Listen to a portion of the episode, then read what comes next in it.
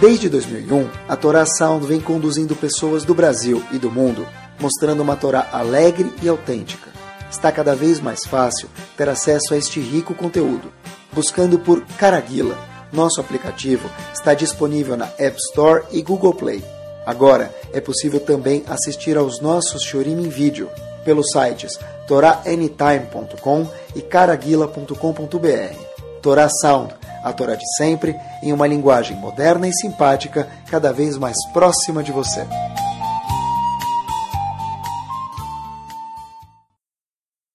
Muito boa noite, Bruhim Abaim, bem-vindos. Sabe que está escrito que mesmo um Sefer Torah, se ele está dentro do Arona Kodesh, ele tem o mazal dele, a sorte dele. E dentro do Sefer Torah, também cada episódio tem a sorte dele ou deixa de ter a sorte dele. Tem uns episódios que são muito famosos, a gente costuma dizer, eu costumava dizer que porteiro de Genópolis conhece, mas esse, mesmo aquele aluno que passou pela escola judaica e não pegou muita coisa, eu não lembro, eu estava meio desligado, esse episódio tem o Mazar, tem a sorte de todo mundo conhecer. Até, igual, igual o Sefer Torah tem uma Mazar para ser lido mais vezes ou menos vezes, tem alguns episódios na Torá também que estão muito famosos. Esse aqui é muito famoso. Pincelando, vocês já vão lembrar. Moshe Rabbeinu tinha um sonho de consumo na vida dele. Um único sonho. Dentro de tudo que ele fez, ele tinha um sonho. Qual o sonho dele? Chegar no aeroporto Ben Gurion. Hoje em dia não precisava nem mais nem falar com o homem lá. Você coloca o passaporte lá, scanning, ele já lê, automaticamente entra. Moshe Rabbeinu Chega no aeroporto Ben Gurion daquela época, obviamente, na fronteira entrando em Israel, que era o sonho da vida dele, sempre foi. O passaporte dele é colocado lá, prim, luz vermelha. Vem dois guardas abordar ele, fala, Habib, para a salinha. Dramatizando, obviamente, né? Para a salinha do lado. Moshe Rabbeinu vai para a salinha do lado, e o que acontece? Falam para ele, infelizmente, você não poderá entrar. Aí Moshe Rabbeinu fala, como é impossível isso? Eu, quando pequeno, fugi do Egito. Fiquei em Midian, em Cush, 60, 65 anos fora do Egito, querendo salvar meu povo e trazer meu povo, não para o deserto, para Israel. Eu volto para o Egito com 80 anos. Aí Hashem me fala, ajuda a tirar o povo. Eu fico um ano inteiro dando as 10 makot, 40 anos no deserto, e nadou, nadou, nadou, e chegou na montanha, nem na praia não morreu. Então, toda a negociação que eu fiz, tudo que eu fiz, não tive, quer dizer, tive sucesso, obviamente, mas deixou a desejar. Obviamente que Moshe Rabbeinu ficou muito chateado e exatamente esse episódio é muito famoso, né? E eu fiquei na dúvida com quem era mais fácil negociar, com a Kadosh Baruch Hu ou com Bnei Israel. Porque Moshe Rabbeinu, durante os 40 anos que ele estava no deserto, ele negociou com quem? Com Hashem. Falou tudo com Hashem para ajudar o povo. E na hora de negociar com o Israel, em muitos momentos, Moshe Rabbeinu não teve êxito. As, muitas vezes o povo não se comportou bem. Moshe Rabbeinu segurou toda essa barra. Até que, de repente, ele chega para entrar em Israel, que era o sonho de consumo dele. E o que acontece? Hashem fala, você não vai entrar. Tentam entender junto comigo quanto frustrado Moshe Rabbeinu ficou. Fato é que todo mundo conhece. Parashat Vaet Hanan. Hamim aprendem de lá dos números da palavra Vaet Hanan. Se a gente somar o valor de cada letra, Agmará em Brachot fala que ele rezou 515 vezes. Mas não era 515 dias de Teilim, que também é muito que ele estava na corrente de Terrilim. Moshe Rabbeinu rezou 515 vezes, está escrito que ele ficou doente de tanto rezar, ele ficou com febre, com do, doente, a fala que ele ficou fraco. Ele acabou ficando febril, ficou acamado de tanto fazer tefilá para entrar em Israel. Ou seja, o sonho dele de consumo profundo era entrar. E tão incomodado que ele estava, que ele rezou para Hashem 515 vezes e não conseguiu entrar. Esse episódio tem um mazal, a sorte, de ser muito famoso. E se eu perguntar para vocês por que ele não entrou em Israel, todo mundo vai me responder, por que ele não entrou em Israel? Porque ele bateu na pedra. Obviamente que isso certeza é verdade, mas só para que a gente saiba, quem diz isso para a gente não é a Torá, é alguém muito importante chamado Rashi. O Rashi fala, naqueles cinco ou seis psukim, que de repente ele fez alguma atitude que não está claro qual foi o erro. O Rashi fala, olha, eu aponto, diz Rashi, a atitude que ele bateu na pedra em vez de falar, e por isso ele acabou não entrando em Israel. Mas na Torá não está claro qual foi o erro. Fato é que se a gente procurar, tem um dos livros sobre que comenta sobre a Parashá, sobre as Parashiot todas, ele traz alguns mefarshim, se não me engano eu vi uma vez, chamado Share Aron, ele traz 100 explicações diferentes de qual foi o erro de Moshe Rabbeinu.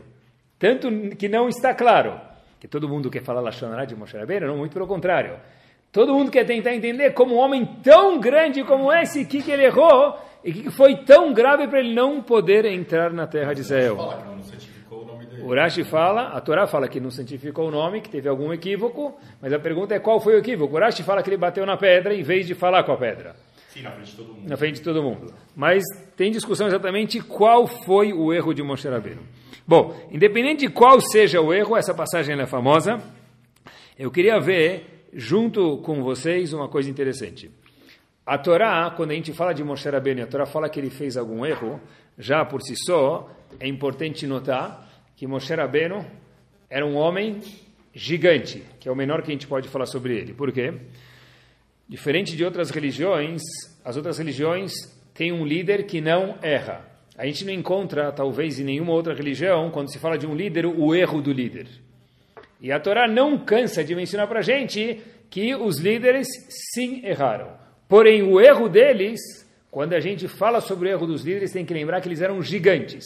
E no nível estrondo deles, qualquer lasquinha já é grave. No Rolls Royce, uma lasquinha já chama atenção. Num Gol 1.0, qualquer batidinha já é Vegama Ole Baruchie, mais uma também não tem não faz problema, né? Então, um tzadik é como um Rolls Royce, mas a Torá aponta para que a gente possa aprender. Moshe Rabbeinu foi o único ser humano, que a Gemara diz para a gente, que conseguiu enxergar a Kadosh Baruch Hu o mais próximo possível. A Gemara diz que Moshe Rabbeinu viu as costas de Hashem, ele viu o nó, aqui que fica na nuca, do Tfilin de Akadosh Baruch Hu. Moshe Rabbeinu foi o maior ser humano que houve no no, na face terrestre. Ele chegou, está escrito que tem 50 níveis de pureza. Moshe Rabbeinu chegou no nível 49. E esse grande homem errou. Agora a pergunta é a seguinte: Rashi falou que o erro dele foi que ele bateu na pedra. Eu queria compartilhar com vocês hoje uma explicação um pouco diferente do Rashi e aprender uma coisa daqui. O Rambam Maimonides, falei para vocês que tem 100 explicações pelo menos do erro dele. Rambam Maimonides fala que o erro de Moshe Rabbeinu, de não ter entrado em Israel, que era o sonho de consumo dele mais uma vez, foi que a Torá fala para gente, um dos psukim, e o Rambam aponta que Moshe Rabbeinu, quando foi pegar água da pedra e a água não saía, Moshe Rabbeinu se dirigiu ao povo e falou, Shimuna Hamorim, escutem vocês, o que quer dizer Morim? Não tem a ver com a palavra morar, de ensinar, mas tem a ver com Morim, quer dizer seus rebeldes. Então, o fato que Moshe Rabbeinu falou para o povo, escutem seus rebeldes, a água vai sair, foi um pouco não delicado, vamos chamar assim, do jeito respeitoso, e qual o problema, diz o Rambam? Ele esqueceu com quem ele estava falando. Como assim? Lembrou que era o povo. é o mesmo povo que incomodou Moshe Rabbeinu quase 40 anos ininterruptos. Então, qual foi o problema de falar assim? Diz o Rambam, olha, Habibi, tá certo que tinha um povo lá que estava cansando Moshe Rabbeinu e tirando a paciência dele. Mas Moshe Rabbeinu, naquele momento, não poderia ter esquecido que eles eram filhos de Abraham, Yitzhak e Yaakov. E por serem filhos de Abraham, Yitzhak e Yaakov, era inconcebível, mesmo naquela situação de pressão, que Moshe Rabbeinu se dirigisse ao povo, Shimuna Amorim. Escutem, vocês rebeldes. Pessoal, o único problema com isso, com esse Rambam, com todo respeito, obviamente, é que no livro de Devarim, Moshe Rabbeinu reconta toda a história que aconteceu nos outros quatro livros, né, muitas das histórias. Em Parashat Ekev, em Sefer Devarim, está escrito, Moshe Rabbeinu, agora, depois do episódio, já não mais, vamos dizer assim, bravo ou agitado com tem que dar água para o povo, Moshe Rabbeinu fala as seguintes palavras quando ele reconta, quando ele estava já tranquilo, no episódio que eles não tiveram água. Está escrito, Mamrim haitem im Hashem. Vocês foram rebeldes com Hashem. Presta atenção, como assim? Moshe Rabbeinu falou, vocês foram rebeldes com Hashem. E agora ele não estava sob pressão. E ele usa de novo a palavra o quê? Mamrim, rebeldes. Então, como que o Rambam fala para a gente que o erro de Moshe Rabbeinu foi que ele chamou eles de rebeldes? Talvez sobre um momento de pressão, ele errou, vamos chamar assim, assim que explicou o Rambam aparentemente, que ele falou, Mamrim, vocês são rebeldes, Morim, rebeldes. Mas depois, Moshe Rabbeinu, algumas parashas depois, quando estava tudo tranquilo, de boa, ele reconta o, em Sefer Dvarim, um resumo da Torá, ele fala de novo, Mamrim haitem Hashem, vocês foram Mamrim com Hashem, não comigo. Então parece que eles sim foram rebeldes. Se é assim, de acordo com Rambam Maimonides, qual foi o erro e por que Moshe Rabbeinu não entrou em Israel? E tem mais uma pergunta que a gente pode adicionar aqui, mas presta atenção. O povo foi rebelde ou não foi rebelde? Foi. foi. Eles não pararam de perturbar Moshe Rabbeinu. Moshe Rabbeinu foi pegar água, demorou um segundo a mais e já começaram a reclamar. Moshe não podia chamar eles de rebeldes? Rav Shach, Zichron Libraha, nunca não tinha visto isso antes e me abriu uma luz tremenda. E obviamente que eu acho que esse, com o que ele explica, dá para explicar o Rambam também. Ele fala um chat brilhante. Diz ele o seguinte: Moshe Rabbeinu sim poderia ter chamado o povo de Mamrim, seus rebeldes. Não tem problema, mesmo de acordo aparentemente com o Rambam. Por quê? Porque o povo foi rebelde. Fato é que em Sefer Devarim, o que, que aconteceu?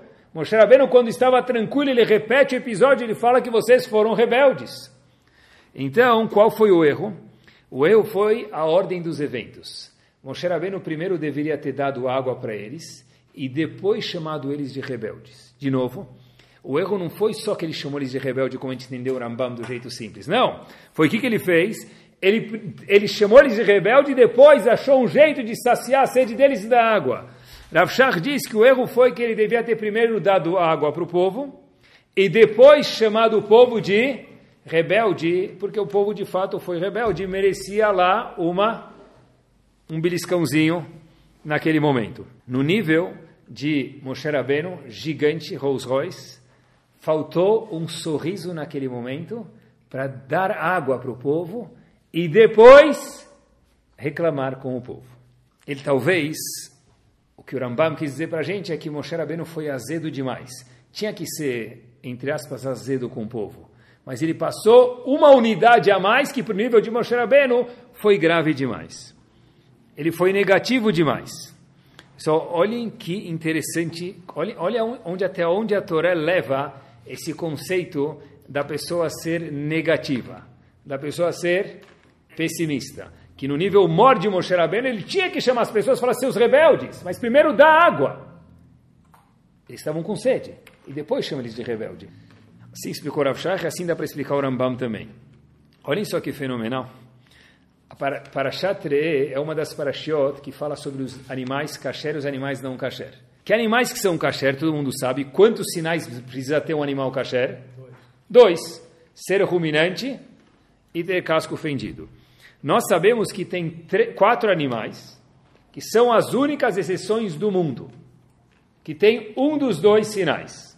Isso por si só, entre parênteses, é uma peculiaridade que a gente já falou sobre isso, mas tem que lembrar para sempre, que só a Torá Kudoshá fala para a gente sobre isso. Nenhuma outra religião, religiões muitas fazem promessas. Nenhuma faz uma constatação e vai procurar. Se uma dessas palavras estiver errada, ou seja, eu encontrar qualquer um desses quatro animais que tem ou casco fendido ou não é ruminante, fora as quatro exceções que a Torá mencionou, o que acontece? A Torá inteira deixa de ser verdadeira e lo aleno não precisa nem colocá-la na gnisá. Pode ser colocada, se não for falta de respeito, no lixo, porque não é mais Torá Kudoshá. Muitas religiões fazem promessas do Lamabá, no futuro, no mundo vindouro, e daí por diante. A Torá Kedoshá fala para a gente o quê? Tem só quatro animais no mundo. Pode procurar nos Alpes suíços, na Amazônia, com reflorestamento, sem reflorestamento, vai procurar e você não vai achar nenhum outro animal. Fecha o parênteses. Quais são os quatro animais? Gamal, o camelo, Arnevet, a lebre, Shafan é o coelho. Esses três animais são ruminantes, mas não tem, obviamente, casco fendido. E o quarto e último animal, qual que é? O porco, Hazir, que ele tem casco fendido, mas ele não é ruminante. Agora, pessoal, olhem quantas vezes eu já tinha lido o Sefer Torah e nunca tinha percebido isso. Esses quatro animais são os únicos quatro animais que não são kasher. O que chama a atenção para a gente é que eles têm um sinal e não têm o outro. Então o que me interessa é o sinal que eles não têm, correto? Olhem como a Torá aponta esses quatro animais. Por exemplo, quando a Torá fala do camelo, da lebre e do coelho, que lembrem que o defeito deles é que eles não têm casco fendido, a Torá fala para a gente o seguinte: Male.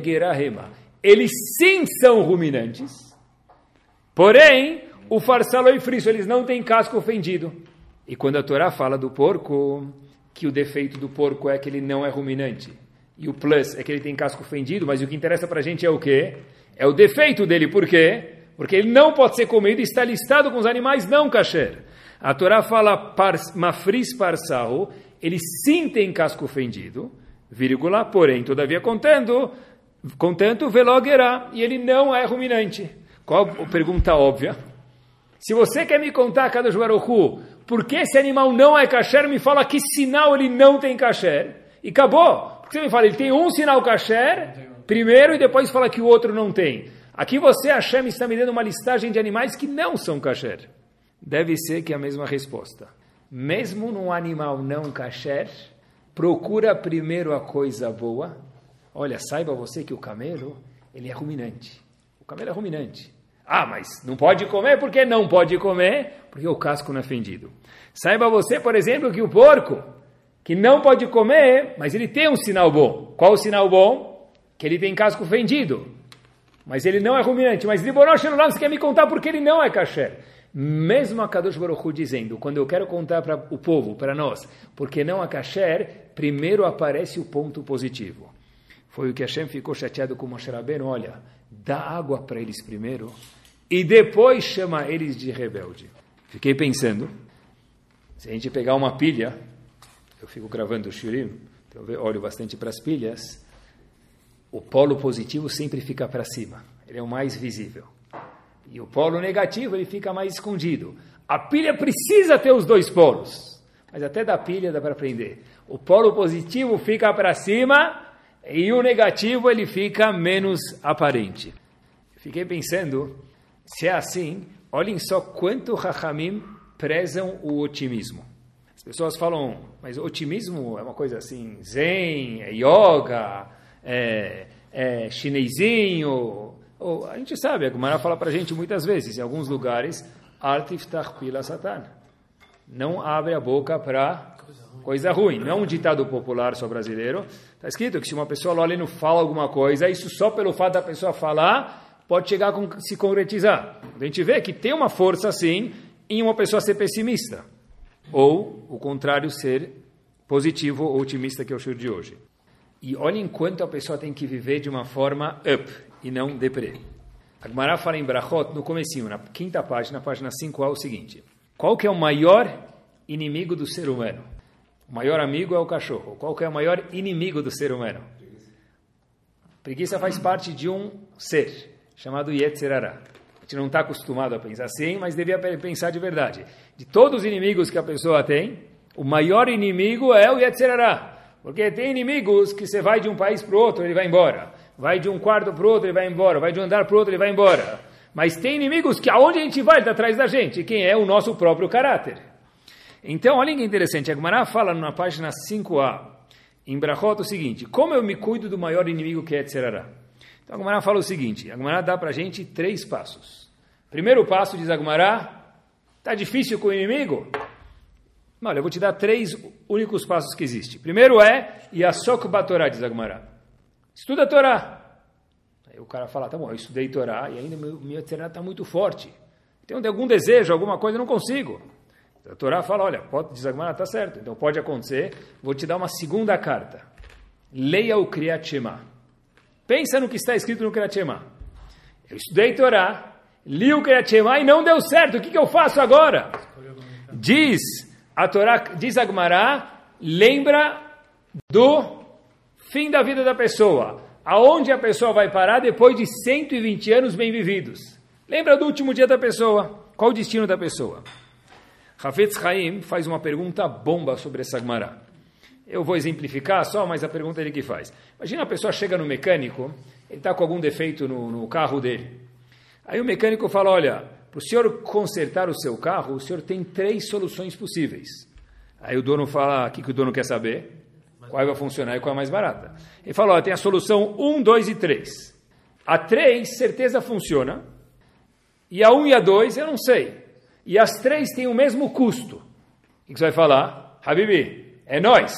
Faz a 3 e está fechado. Né? A gente vai pichichar um pouquinho, mas faz a 3 e está fechado. A solução 1 e 2 nem me apresenta, porque o que você me fala 1 e 2, nem sei se vai funcionar. Então me fala. Rafit Haim pergunta o seguinte: se o botão de emergência contra o maior inimigo do homem, final, que é o mais funcional, é Yom Amitah, que é a pessoa lembrar onde vai parar depois dos 120 anos bem vividos, porque a Gemara fala, olha, primeiro estuda a Torá. Se não deu certo, lê o Kriyatima e pensa no que você está falando. Se não deu certo, lembra do fim da vida. Se o fim da vida é o artifício que certeza vai funcionar, vai direto para esse artifício. Porque pode ser que enquanto que a pessoa pensa no Kriyatima, ou ele estuda a Torá, até chegar lá ele já fez a verá. Então vai direto para o último artifício que ele vai funcionar e usa isso. Assim perguntou Hafetz Haim. Sabe o que ele responde? Ele responde que, de fato, lembrar do Yom HaMitah é muito mais forte. É muito mais forte lembrar do fim da vida da pessoa. Então, por que, que não usa? Diz o Hafetz Haim que esse é o botão de emergência. Só use, só quebre o vidro em caso de emergência de verdade. Por quê?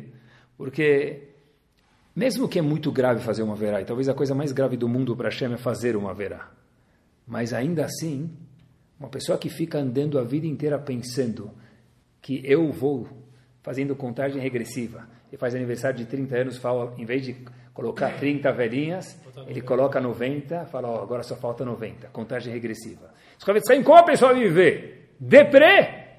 Então, olhe pessoal, olhem como a Torá preza o otimismo. Mesmo que lembrar do Yom Amitah, lembrar do fim da vida, é a coisa que mais funciona, mas a Torá não manda a gente direto para lá, por quê? Porque tem o custo da pessoa ficar triste. E a Kadosh Baruch Hu fala, eu não quero que a pessoa viva pessimista, mas sim que a pessoa viva de uma forma o quê? Otimista, up, para frentex. Tem um famoso, um dos rebes racídicos, Rav Schneur de ele conta, contam sobre ele, que uma vez ele estava brincando com os amigos ainda quando pequeno. Todos esses rebes parecem ter umas histórias de pequeno que parece que eles já eram grandes, pessoas grandes, já adultas. Uma vez ele estava brincando com os amigos, e ele tinha que escalar um muro. Eles estavam fazendo uma competição de escalar um muro. E estava ele e mais alguns amigos tentando escalar. Foi um escalar, o segundo escalar, o terceiro escalar. Ninguém conseguiu escalar o muro.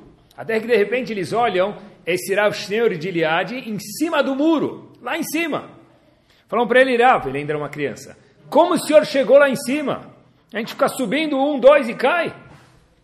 Como o senhor chegou em cima do muro? Como o senhor escalou? Ele falou o seguinte, olha, simples, falou, como assim simples? A gente subiu e caiu algumas vezes, ele falou, olha, todo o tempo que eu estava tentando escalar o muro, eu nunca olhava para baixo, eu olhava para cima. Foi assim que eu consegui chegar lá em cima. Ser otimista faz com que a gente tenha menos medo de cair. E a pessoa consegue de fato chegar mais em cima do que pessoas que ficam focando lá para baixo. É verdade. Essa midá é uma midá bomba de verdade que dá para a pessoa chegar lá em cima e crescer. E por que, pessoal? Por que, por que, que ser otimista é tão importante? Fora, fora não, justo porque a Torá mencionou, mas que ingrediente que tem? Eu acho que tem um ingrediente espetacular aqui. Eu acho que o mundo não é de uma forma. Como assim? O mundo é da forma com a qual eu enxergo o mundo. Se eu for uma pessoa otimista, o mesmo mundo que eu vivo e meu vizinho vive não é o mesmo mundo. Porque eu sou otimista, eu vejo o um mundo mais colorido, e ele que não é otimista vai ver o mesmo mundo mais preto, mais preto e branco do que colorido do que eu. Vou contar para vocês uma história, só para a gente ver como que o foco da pessoa muda a mesma coisa que ele faz todos os dias. A história é verdadeira e o nome também é verdadeiro, nessa vez. Beryl Laserson. Ele era um motorista num bairro de Bukharim. Sabe que tem, sabe, Bukharim, Israel tem uns bairros. E Bukharim, ele era, ele era um motorista lá. Ele, o, o pesadelo dele era a vida dele. Por quê? Ele acordava de manhã, segunda-feira, já falando, meu Deus, mais uma semana pela frente, né? O que, que eu faço? Ele era motorista cubas. Ah, isso é verdade. Israel e Yom Rishon, é domingo, é verdade. Então, pior ainda, de domingo já acordava azedo. Por quê? Não aguento mais levar as crianças para a escola. Ele era um motorista que levava as crianças para a escola. Tenta lembrar, pessoal, que as crianças indo para a escola, a energia das crianças no ônibus, ela é mais do que tudo, né? Elas fazem cambalhota, vão para frente, vão para trás, joga água, um belisco o outro. Então, tudo que pode acontecer dentro de um mini mundo acontece num ônibus escolar. E ele falou: Eu não aguento mais fazer isso. Eu posso ganhar a mesma coisa de um jeito muito mais tranquilo.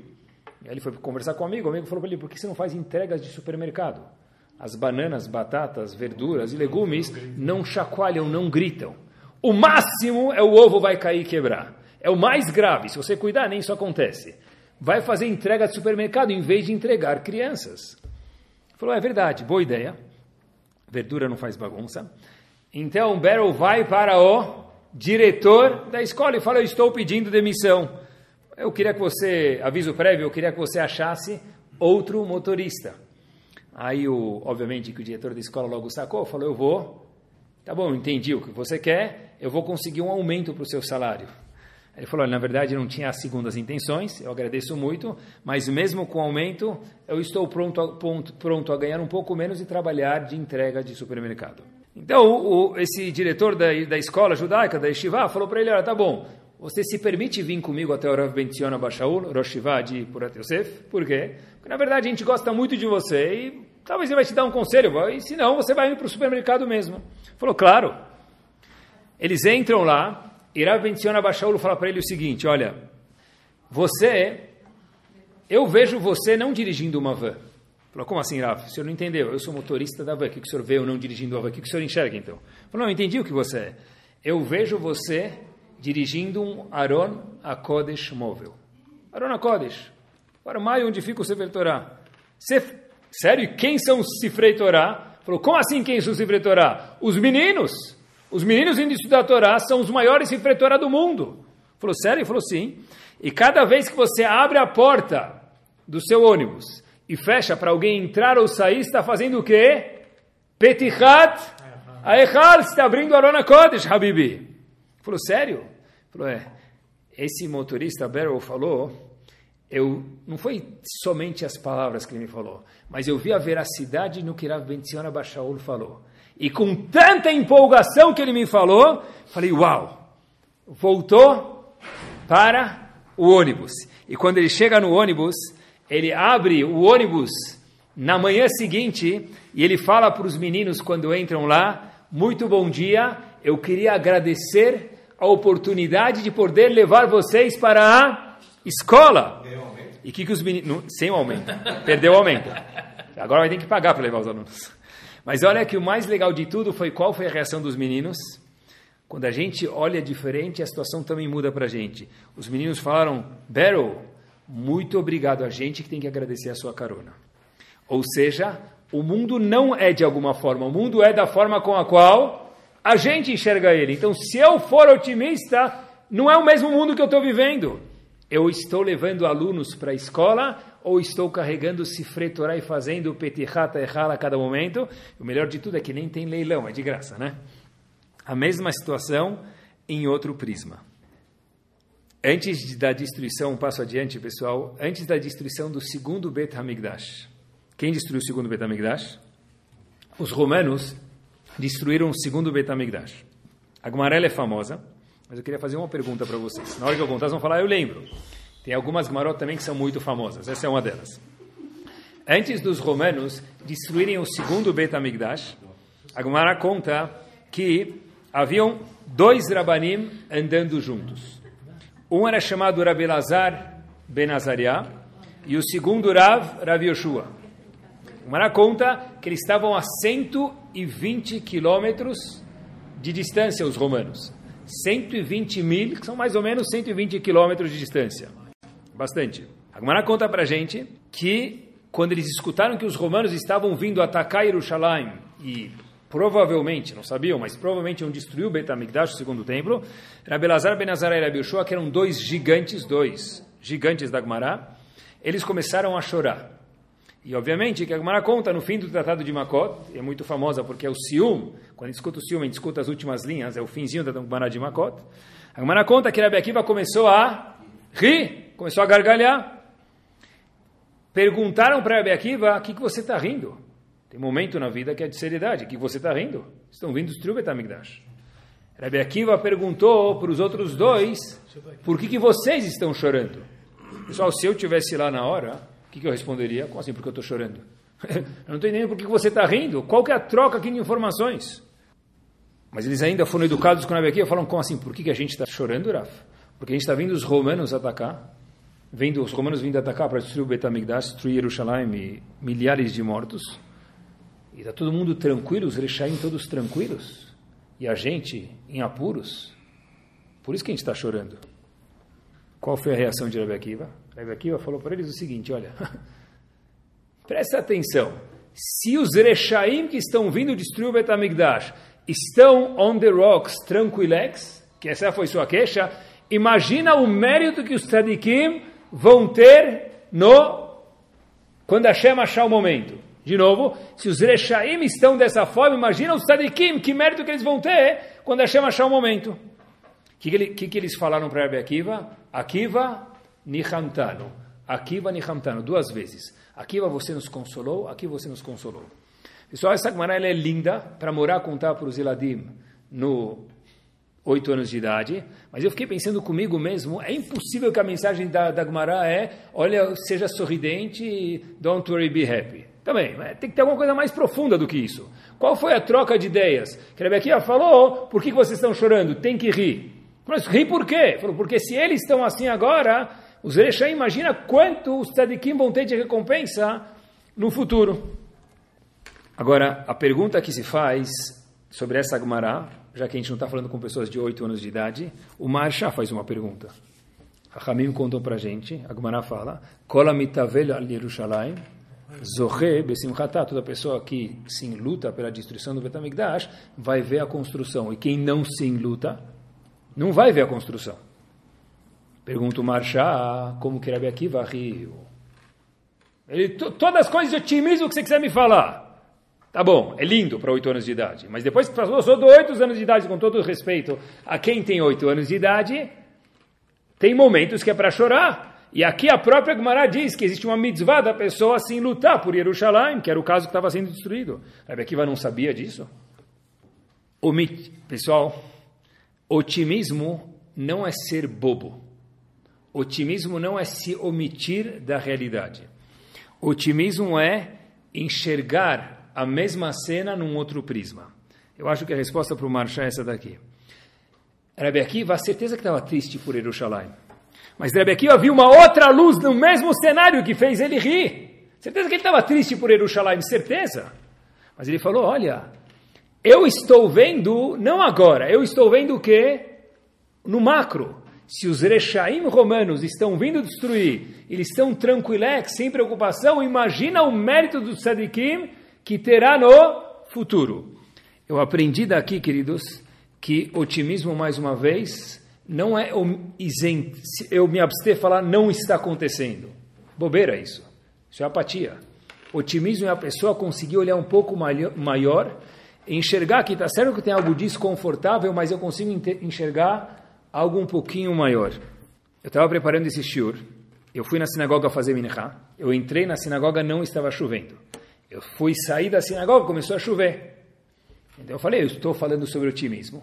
Deve ter alguma coisa aqui com otimismo ligado para mim aprender. Falei, olha, Baruch Hashem que está chovendo. Havia um dos Avrechim no, na sinagoga, que foi meu aluno.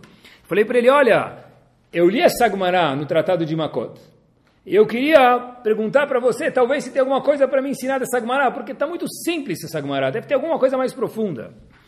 Então, esse menino que hoje é um Avrech, Moshe Barzilai falou para mim o seguinte, Rav Moshe Barzilai falou para mim o seguinte, olha, uma vez eu escutei, eu fui fazer ciúme dessa Gemara e algum amigo meu, que eu não lembro o nome, me contou o seguinte, pessoal, olhem que bomba, mesmo na chuva, choveu para mim aprender alguma coisa.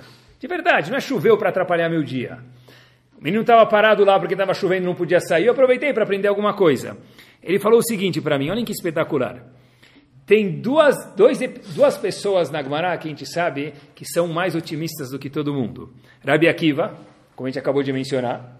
Mas qual é o lema de Rabi Akiva, pessoal? Rabi Akiva, na famosa Gemara de Brachot, quando a galinha dele foi morta, apagou a vela, a, a Rabi Akiva falava Kol de Avid Rahmaná Letavavid. Todo mundo conhece isso. Rabi Akiva costumava dizer tudo que a Kadosh Baruch faz é para o bem. Agora, tem outra pessoa no Talmud também, que ele é chamado de Nahum, mas Nahum a gente nem sabe quem é. Ele é chamado Nahum Ish Gamzu. Ele ficou famoso pelo lema dele. Qual foi o lema dele? Gamzu Letová. Isso também é para o bem. E esse Avrech perguntou para mim, quem é maior? Rabi Akiva ou Nahum Ish Gamzu? Eu falei, não sei. Rabbi Akiva falou, Gam, Rabbi Akiva falou, Kol David Rahmanaletav, David, tudo que Hashem faz é para o bem. E na Humish Gamzu aparece falando outra coisa, deve ser que eles pensam diferente. Gamzu Letová, isso também é para o bem. Quem é maior? Quem está num nível maior? Fiquei pensando, falei, não sei. Ele falou, vou te contar. Rabbi Akiva falou, Kol Rahmanaletav, eu consigo ver que tudo é para o bem. Eu não sei como, mas tudo é para o bem. Pessoal, olhem que bomba. Nahum Ish Gamzu, que ficou o nome dele porque ele sempre falava Gamzu Letová, isso também é para o bem. O que, que ele conseguiu enxergar? Gamzu. O que quer dizer Zo quando a gente fala em hebraico Zé, Zo? Isso. Ele enxergou que isso agora é para o bem. Não que no macro isso é bom. Gamzu Letová, eu enxergo que isso hoje é bom. Ou seja, Nahum era maior do que Rabi Akiva. Agora, olha que informação espetacular. Quem foi o professor de Rabi Akiva? Nahum Ish Gamzu. Ou seja, quando Rabi Akiva chegou no Betamigdash, os romanos estavam invadindo, e os dois Drabanim, Rabi Lazar, Ben Azará e Rabi Yoshua, falaram para ele, Rav, que triste! Rabi Akiva começou a rir. E Rabi Akiva explicou por que ele estava rindo. Porque imagina o mérito dos tzadikim, se os Rechaim assim estão, imagina os tzadikim, quanto vão merecer. Eles falaram para Rabi Akiva, Nihamtano, Nihamtano, você nos consolou. Mas por que falaram duas vezes? Olhem que espetacular. Uma vez porque você ensinou para a gente uma lição, e a segunda vez, o segundo consolo foi porque o quê? Porque nós percebemos que você passou do seu nível de Kolma de Avid Rahman que tudo é para o bom, para o nível do seu professor Gam Zuletova. Você conseguiu perceber que isso agora já é para o bom. Então, olhem que espetacular. São dois níveis de otimismo diferentes. Tinha alguma coisa boa? Tinha, repito, o que, tinha de bom na destruição do Betamigdash? Que quando ele falou, olha como os Rechaim estão tranquilos. Imagina que sofrimento, o que, sobrou para o Sadikim? Rebbe Kiva falou, se os Rechaim estão tranquilos assim, imagina quanto quando a hora vai ser o mérito do Sadikim. Quanto mais eles vão ganhar. Se quem é ruim está assim, imagina os bons quanto eles terão. E houve também mais uma coisa boa, entre parênteses, desculpa, que o que? Muitos lugares está escrito que Hashem ficou tão triste com o povo que ele queria destruir o povo. Em vez de ele destruir o povo, ele falou: vou destruir minha casa, eu vou soltar, entre aspas, né, tudo, para a gente poder entender a a ira de Hashem sobre a casa, mas o nosso povo continua aqui ainda nos quatro cantos do globo. Então, sim, houve coisas boas. A Kiva conseguiu perceber isso na hora. Gam Zuletova. A gente entende provavelmente, talvez, né? tudo que Hashem faz é para o bem. Rebbe Akiva falou, eu entendo isso agora que é para o bem. Agora eu estou vendo isso. Esse é o nível de otimismo mor de Rebbe Akiva. Estava preparando esse shiur, eu falei para vocês algumas vezes, eu não consigo preparar o shiur em um dia, eu preparo em alguns dias, eu saio, volto, faço minhas coisas. No meio de preparar o shiur, quer dizer, durante a preparação do shiur, eu fui domingo buscar meu filho na escola. Eu desci a Avenida Angélica e eu vi um muro pintado. Eu mudei meu prisma, eu falei, uau, esse pichador, como falar, quem picha o muro, pichador? Esse pichador é um cara talentoso, olha que muro bonito. Mas eu já tinha passado por lá muitas vezes, não tinha visto, ouvi e não dei bola. Eu falei, olha que cidade suja. É verdade. O mesmo muro depende de quem enxerga. Se você vira otimista, o seu prisma da mesma vida muda. Aquele muro virou para mim um quadro de Picasso. Ninguém roubou porque estava preso. Mas é uma coisa linda e de verdade é lindo. Falando em dias, meses de crise, uma pessoa falou para mim, Rabino, vou te contar uma coisa que eu aprendi de um grande homem nos negócios. O barco balança, chacoalha, mas não vira. Isso requer otimismo.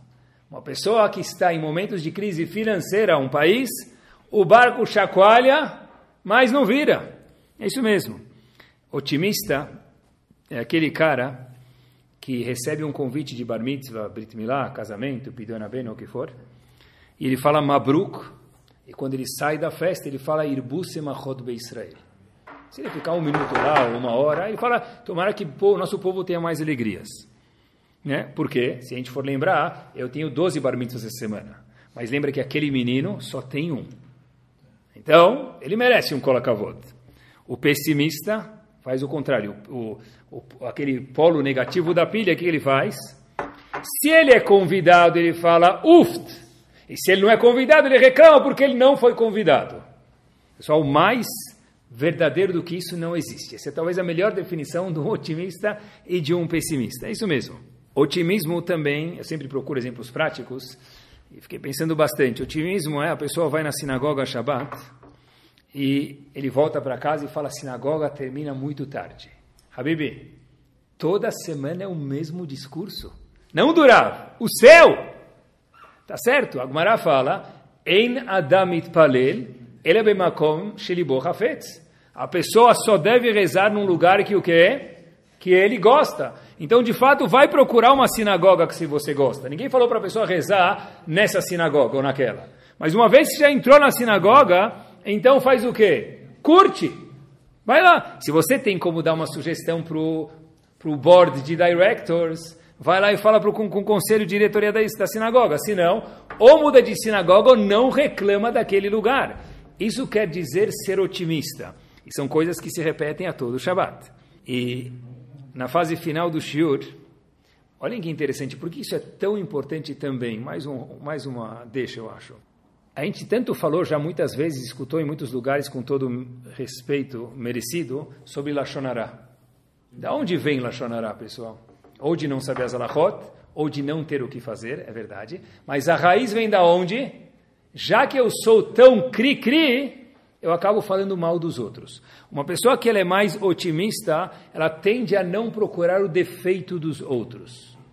Então, é importante estudar as alachot, lei de Lashon Claro que é. Mas se eu não consertar a minha essência, eu continuar sendo polo negativo, obviamente que fica difícil. Fazer reset, pessoal, ajudar os outros também transforma a gente em pessoas mais positivas. Ver que tem pessoas que passam por dificuldades e ver quanto Baruch Hashem a gente dá bem, faz a gente apreciar o que a gente tem e ser menos pessimista ou ser mais otimista, que é o estilo de hoje. As pessoas falam hoje, quem, quem vai querer ter filhos no século 21? Casar já é herói. Ter filhos é pentacampeão. É verdade. Tá certo. Mas e daí? Depende. Se eu pensar, ter filho, quanto vai custar os filhos, quantas reuniões eu vou precisar ir, e quanto é difícil que ele case com uma mulher eudiá, e da educação, e cumprir Shabbat. Então, qual a melhor solução? Shemit Nadev, 180 reais da Migdash e acabou. Ele dá tzedakah. Mas espera aí, ninguém veio para o mundo para dar tzedakah? Também. A gente veio para o mundo, para o Urvu. É uma das perguntas que a Shem fazer para as pessoas, uma das seis que a pessoa, a Kadosh Baruch fazer para a pessoa no vestibular lá em cima, depois dos 120 anos, a Sakta abreviar. Você cuidou de ter filhos e, e cuidar deles. Então, é, seja mais positivo, tenha filhos, a Hashem vai ajudar. Inclusive, estava falando algum dia com o menino sobre continuidade judaica, foi a melhor definição do mundo. Falei para o menino, olha, é muito importante ter uma continuidade judaica, você não concorda? Ele falou, sim, claro. Eu queria explicar para ele o que, que é continuidade judaica. Ele falou, Rabino, eu sei que é continuidade judaica. Eu falei, o quê? Eu só não sei exatamente quanto. Eu falei, como assim? Ele falou, continuidade judaica é deixar uma grande herança para o seu filho. Não foi exatamente isso que eu quis dizer, mas foi uma resposta esplêndida do menino. Eu volto. Inclusive, estava preparando o shiur e falei com uma pessoa que trabalha no mundo de investimentos e de fundos. Eu perguntei para ele: tem diferença entre um otimista e um pessimista? Ele falou: claro, que o pessimista está sempre procurando os defeitos nas ações, nos investimentos, nos fundos, enquanto que o otimista já foi, já voltou, o pessimista ainda nem saiu do lugar. Mesmo no mundo dos negócios também é assim. É isso aí. Uma vez eu estava tava jantando num lugar Shabbat, aí um, uma pessoa falou que ele estava na frente de um grande Rav e ele pediu uma brachá para o Rav para viver 120 anos com saúde. Aí o Rav fez uma pergunta muito boa para ele. Deve ser que eles eram muito próximas. O Rav falou, eu vou te dar brachá se Deus quiser, com prazer. Mas deixa eu fazer uma pergunta. Eu te vejo reclamando muito da vida. Para que, que você quer viver 120 anos? Aí ele falou, para poder reclamar mais tempo. Tá bom? Não é esse o objetivo das pessoas estarem no mundo. É de verdade ser positivo. E com isso a gente termina, queridos. O maior exemplo do otimismo quem é? Akadosh Baruchu. Uma vez, Rav Chaim Volozhin, o grande chefe das Yeshivot, perguntou para o Gaon de Vilna a seguinte pergunta. Uma vez eu vi, disse Rav Chaim Volozhin, perguntando para o Gaon de Vilna, escrito que não que a pessoa tem que ser Samer Bechelko, isso a gente já escutou em Pirkei Avot, que a pessoa tem que estar feliz com o que ele tem. Está escrito que a Kadosh Baruch é Samer Bechelko. Hashem está feliz com o que ele tem. E perguntou Rav Chaim para o Gaon de Vilna, óbvio, se eu fosse Hashem, eu também estaria feliz com o que eu tenho, porque a Kadosh Baruch tem tudo. Qual que é a sabedoria, a de Hashem estar Samer Bechelko, feliz com o que ele tem? Assim perguntou Rav Chaim para o Gaon de Vilna. De Vilna respondeu que o povo judeu é chamado Helek de Hashem. Quando está escrito Samer Bechelko, não é porque a Kadosh Baruch tem barcos, tem oceanos, tem vulcões, tem estações de esqui, não é isso que Hashem está falando. Samer Bechelko é que a Kadosh Baruch está feliz com o nosso povo. Ah, mas como? Quantos judeus cumprem Shabat de cada cem? Talvez dez. Quantos judeus se assimilam de cada cem? Certeza que, infelizmente, hoje, 50 plus, dados científicos. É isso mesmo. Mas a Kadosh Baruch se a gente perguntar para ele, tomara que as coisas cada vez melhorem, certeza. Mas hoje, as of today, como a Kadosh Baruch está? A Kadosh Baruch é Sameach Bechilko. Quem reclama de Ben Israel pensa diferente de Hashem. Porque Hashem está feliz com o quê? Com a situação de Ben Israel. Ou seja, a gente perguntou Assim perguntou Rav Chaim Volodin, Hashem tem tudo, é fácil ele ficar Sameach Bechirko. Diz o Gaon Divino, ele tem tudo, mas se refere ao povo judeu. E tem muitas fraquezas, infelizmente, no povo judeu. Assimilação, cumprimento de mitzvot. Hashem falou, Gamzu letová. Eu entendo hoje quanto isso é bom. Que cada vez possa melhorar a Bezat Hashem. Quando está chovendo, falar que está chovendo pode? Pode. Falar que hoje vai ser um dia horrível porque está chovendo, isso não pode. Isso não pertence a alguém que escutou o show de hoje. Bom, é isso mesmo. Eu vi uma vez uma frase num para-choque de caminhão: nós capota, mas não breca. Espetacular. É isso mesmo, isso é otimismo. Nós capota, mas nós não breca. O português está horrível, mas a frase é espetacular. É isso mesmo. E olhem como de tudo dá para ser otimista. Olhem como de tudo, tudo, tudo dá para ser otimista, pessoal. A Gumara fala que a gente tem que agradecer os shlichim que vêm arrecadar dinheiro e são pilantras. Espera aí, a Gemara fala, Bou venachzik toval aramaim, diz a Gemara. Vamos agradecer os shlichim que não são bons, que eles falam que tem alguma coisa, mas não tem, eles são desonestos, graças a Deus, certeza que não é a maioria nem a minoria, é muito pouco. Mas, bom tová, vamos agradecer os shlichim, aqueles que vêm arrecadar dinheiro, angariar fundos, de uma forma desonesta. Olha como dá para ser otimista em tudo. Porque eu preciso agradecer eles, e com isso a gente termina. A gente ia pecar todos os dias. Por quê? Diz Rashi, como por quê? Porque quando passa um pobre na nossa frente e a gente ignora ele, a gente finge que a gente não deu, a gente fez uma verá. Pelo menos assim, como Hashem pode justificar em nosso favor? Poxa, Hashem, tem um que foi desonesto, outro que foi desonesto, talvez aquele Yehudi não deu tzedakah para esse outro pobre que era honesto, por quê? porque ele já foi com filme queimado por causa de outros dois ou três que eram desonestos. Ou seja, quando alguém é otimista, mesmo de um shaliach desonesto, dá para dar um sorriso. Porque se não fosse ele, diz Agmará, nós, Yehudim, estaríamos com uma cobrança maior de Hashem. E agora a pessoa pode falar, obviamente, não é para fazer isso por querer, mas eu não dei destacar, porque, assim diz o Malachim, porque a gente tinha, foi passado uma experiência não gostosa por shlichim que não são honestos. Que, Bezat Hashem, a gente possa olhar para as nossas pilhas, lembrar que o polo saliente é o polo de cima, e que, Bezat Hashem, a gente possa ser, sermos pessoas honestas e vermos a nossa vida de uma forma cada vez mais happy. Torá Sound, desde 2001, aproximando a Torá dos Yehudim e de você.